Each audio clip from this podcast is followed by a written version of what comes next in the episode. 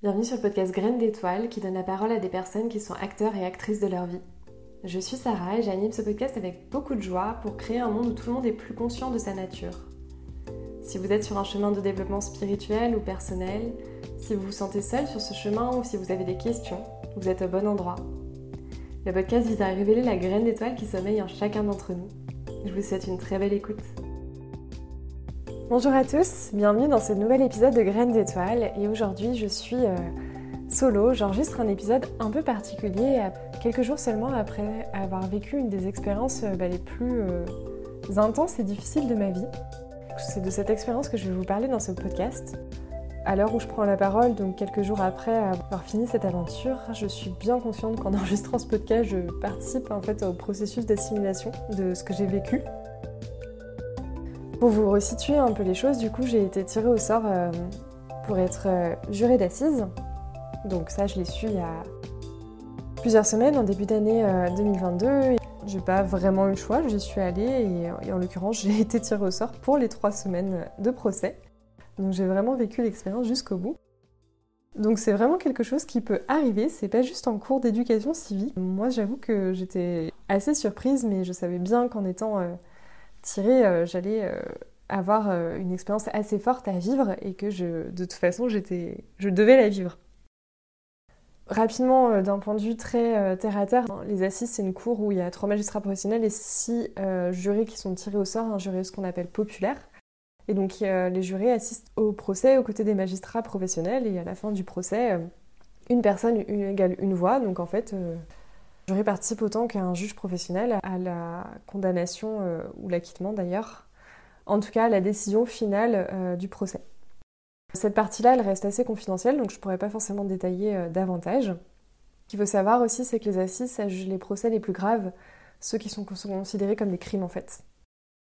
Et donc moi, j'ai eu l'opportunité du coup d'assister à plusieurs procès en tant que juré sur des thèmes assez différents. J'en ai eu un sur la pédophilie, un avec euh, plutôt de la délinquance en bonne organisée, et un euh, autour d'un féminicide. Donc en fait, euh, diversité des affaires et des situations, et pourtant vraiment la même misère humaine derrière, tout ça. Donc je vais pas vous raconter en détail en fait les procès parce que déjà je, je ne peux pas. J'ai très envie aussi de vous parler de tout ce que j'ai appris du fonctionnement de la justice, mais c'est pas le cœur non plus du podcast. Mais euh, moi j'avais envie de vous partager vraiment cette expérience sous l'angle de la conscience. Parce que je savais très bien qu'en étant tirée au sort à ce moment-là de ma vie, c'est que j'avais vraiment des choses à observer euh, en moi liées à ça. Et effectivement, chaque procès m'a forcé vraiment à plonger au plus profond de moi-même, à observer euh, ce que je voulais pas forcément voir jusque de moi jusqu'à présent. Donc à la fois les zones sombres de l'humanité, y compris la mienne, euh, l'abandon, le rejet, l'humiliation, l'injustice, pour ne citer que. Mais aussi parfois la dualité, le théâtre de l'Hugo, le jugement, toutes ces euh, super notions euh, où là c'était pas juste les évoquer, c'était aussi les, les vivre à 100% et les regarder en face surtout. Donc je vais vraiment vous partager mon expérience d'un point de vue de la conscience. Je suis surtout pas experte de la justice, ni du système pénitentiaire, ni même de la conscience.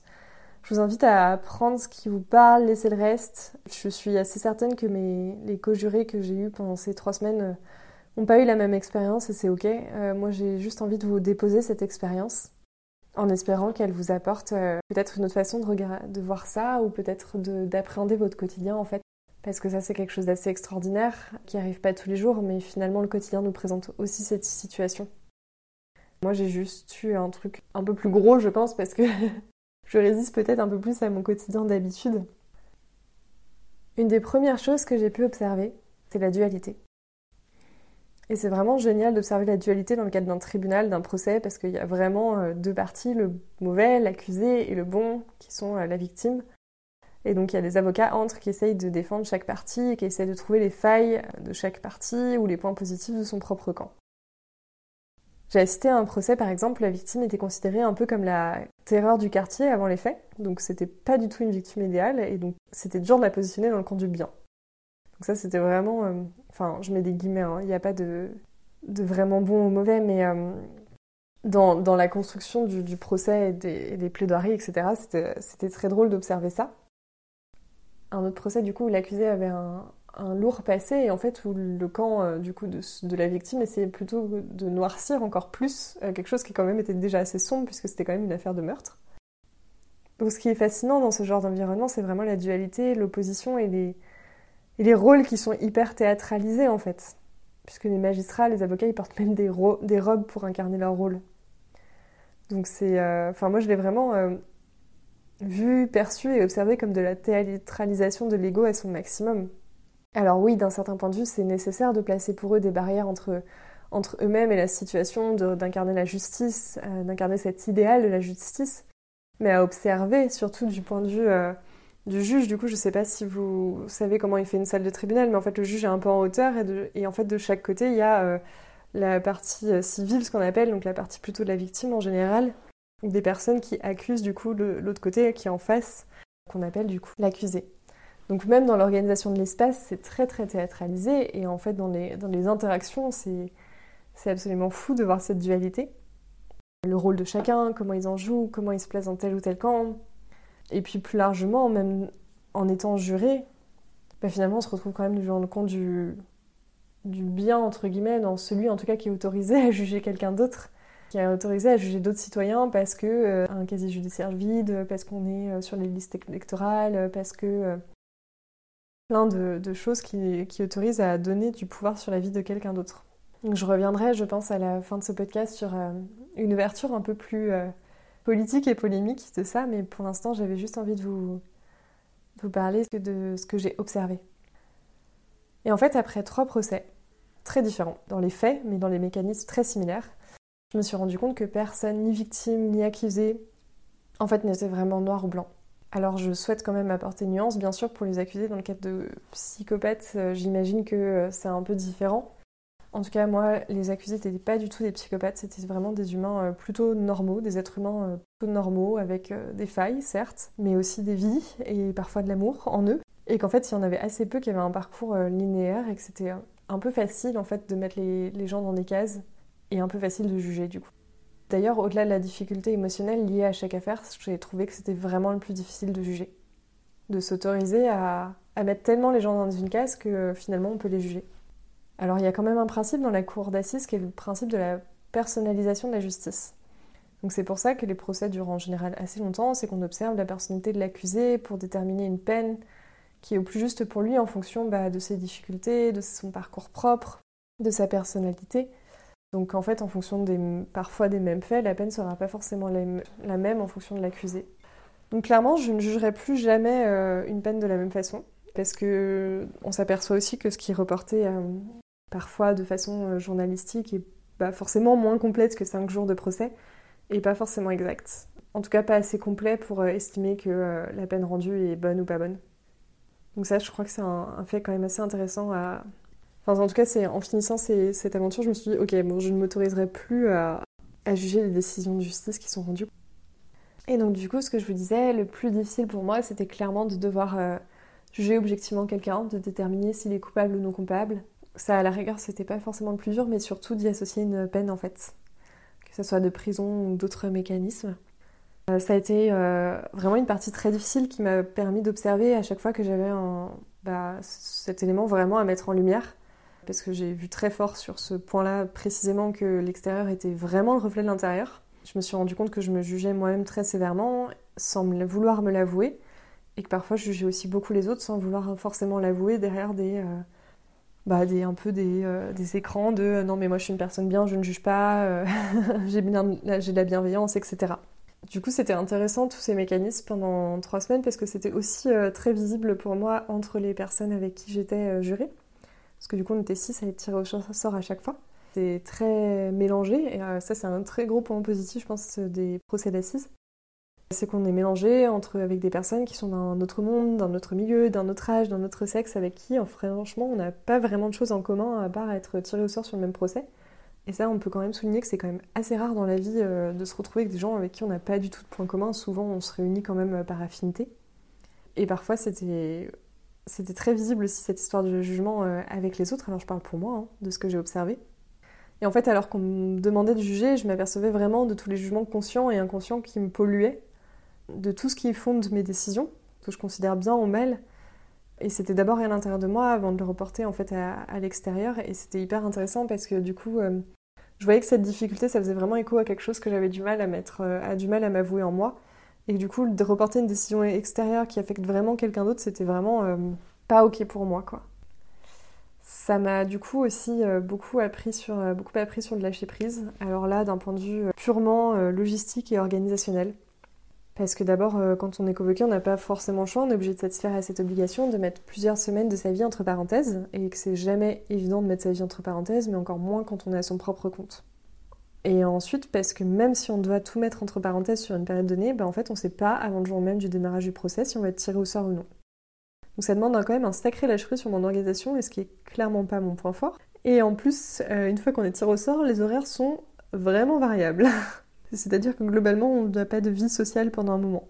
Donc en fait, moi, c'était, ça a été très dur pour moi de déjà de devoir tout décaler professionnellement, tout ce que j'avais prévu. Et euh, en plus, de rien pouvoir avancer en fait, parce que pendant trois semaines, j'ai été, euh, bah, comme on dit, la tête dans le guidon à rien pouvoir faire d'autre. J'étais au tribunal de 9h à 20h minimum, et je pouvais penser à rien d'autre. Et en fait, du coup, à force d'être là-dedans, de pouvoir penser à rien d'autre, mais ben, finalement, j'ai quand, même plutôt dans cet instant présent, à pas du tout me projeter dans le futur, à vivre au jour le jour, à observer au jour le jour ce qui m'était présenté, à savoir euh, des experts, des avocats, euh, des, experts en tout genre, des policiers, euh, des officiers de police judiciaire, à juste observer ça. Et derrière, enfin surtout quand je suis revenue, j'ai bien pu observer euh, comment mon ego s'emparait de mon quotidien et de tout ce que je dois faire, entre guillemets, mettre toute liste à rallonge pour, euh, bah, en fait, pour me perdre dans ces méandres et, m'empêcher de, me concentrer sur euh, ce qui est essentiel sous mes yeux. Ça, ça a été un, petit point presque annexe, mais je le mentionne quand même parce que ça m'a fait ce rappel-là. Du coup, ça a été complètement un challenge en fait. Pour moi, à ce niveau-là, a aussi de pas trop me laisser. Enfin, du coup, c'est un peu ces nuances que j'apporte. Le challenge aussi, c'était de pas trop se laisser absorber par le procès et de considérer que, bah oui, dans la vie matérielle, euh, j'étais là-dedans, dans cette expérience qui est quand même assez lourde. C'était pas du tout euh, spirituel, pas du tout paillette comme ce que j'ai peut-être plus l'habitude de voir au quotidien, mais que c'était complètement ok d'être, euh, d'expérimenter ça et de, bah, d'être amené finalement à juger aussi. Qu'après le lâcher prise, je dirais que j'ai aussi beaucoup expérimenté le rejet. Alors été tirée au sort à chaque fois, mais il y a quand même un procès de deux jours où euh, j'ai été tirée au sort, mais j'ai été refusée, j'ai été euh, récusée, ce qu'ils disent euh, dans le langage juridique. C'est-à-dire qu'un avocat a pu refuser que je participe en tant que juré, donc sans avoir à expliquer son choix. Donc au tout début, en fait, il a refusé que je participe au jury de jugement. Alors clairement, c'était une affaire de viol sur des jeunes femmes, donc j'ai probablement été refusée pour mon âge et mon sexe. Et clairement, ça a activé en moi la blessure du rejet en fait. Les heures après, euh, j'étais euh, très en colère et j'ai eu beaucoup de haine en fait envers euh, l'homme en général parce que ça a, fait, ça a vraiment réveillé la blessure d'être refusée par un homme en, raison de mon âge et de mon sexe. C'était vraiment pas ok pour moi. Et du coup, au-delà de la haine vraiment que je sentais très profonde, j'avais aussi une grosse angoisse à l'idée retourner au tribunal parce que du coup c'était au tout début ça. J'avais vraiment l'angoisse d'être retirée au sort et d'être reconfrontée à cette situation à la fois humiliante et complètement bah, enfin, faut pas le prendre personnellement, mais je sentais bien que je le prenais personnellement à un, niveau, quoi. Donc ça m'a demandé euh, vraiment, bah, pour le coup, c'est un... c'était bien parti comme, euh, comme démarrage et ça m'a vraiment forcé à bah, vraiment regarder en moi euh, ce qu'il y avait. j'ai mis quelques heures à, observer toutes les émotions, les manifestations physiques. Et j'ai mis ouais, presque 24 heures à pouvoir m'en détacher en fait en les observant sans cesse et à pas les faire passer, mais en tout cas à les, à les regarder tellement que c'était ok, j'avais compris le message. Bah, suite à ça, euh, en fait, sans surprise, j'ai été tirée au sort pour euh, le procès d'après et puis les autres d'après, euh, sans être récusée du coup. Donc cette histoire de rejet, de, violence en fait de, cette scène, ça, ça, a vraiment réveillé quelque chose en moi et en fait plus largement la violence au cœur de tous les procès parce que c'est quand même des, des crimes qu'on juge. Particulièrement celui sur le féminicide m'a forcé en fait en écho avec des degrés moindres bien entendu à regarder toutes les scènes de violence dont j'avais été moi-même victime. Les scènes de violence, qu'elles soient réelles ou symboliques, euh, c'était vraiment un gros miroir que j'avais en face de moi de scènes de violence, de viol, d'agression, de ce que j'avais pu traverser en fait dans ma vie et que j'avais parfois refoulé très loin. Et donc ça, c'était vraiment pas confortable à vivre. Mais en fait, le miroir était tellement grand et en fait tellement sous mes yeux, euh, bah, au moins 12 heures par jour, que j'ai pas trop eu le choix de, le regarder et de d'avoir des flashs en fait parfois euh, pendant des, témoignages de, ce que j'avais moi-même pu vivre, de ce que j'avais moi-même traversé et donc ça m'a vraiment obligée à regarder encore plus ses parts blessées. Ce qui est sûr, c'est que ça force à, ouvrir son cœur un peu plus grand. Déjà pour soi-même, et puis pour. Euh, on s'aperçoit comme tout n'est pas blanc ou noir, c'est ce que je vous disais un peu au début. Ça force à voir en chaque être humain son ego, sa lumière, ses parts d'ombre. Et même pour les accuser, euh, à la fin, je me suis quand même dit, bah non, en fait, parce que j'avais un, gros dilemme par rapport au, fait que je pense que tout le monde euh, est une graine d'étoile et a une graine d'étoile, et finalement, je pense que oui. Par contre, elle est plus ou moins euh, cachée sous des couches de, violence et de haine et de peur. Point commun, en tout cas, de tous les accusés que j'ai pu euh, découvrir, c'était vraiment le manque d'amour qu'ils ont eu dans leur parcours.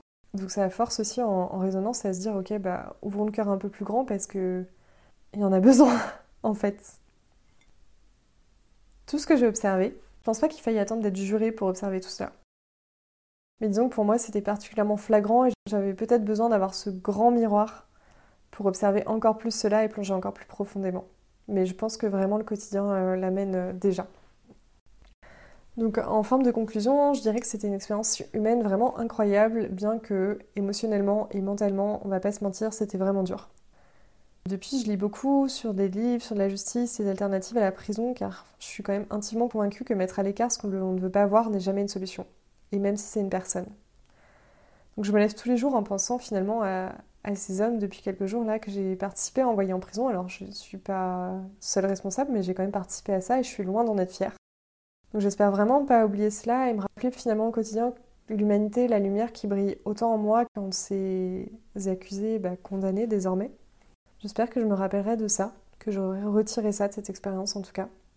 Je me suis rendu compte euh, après, pas sur le coup, qu'elle m'avait un peu ouvert le chemin du pardon finalement envers moi, envers les autres.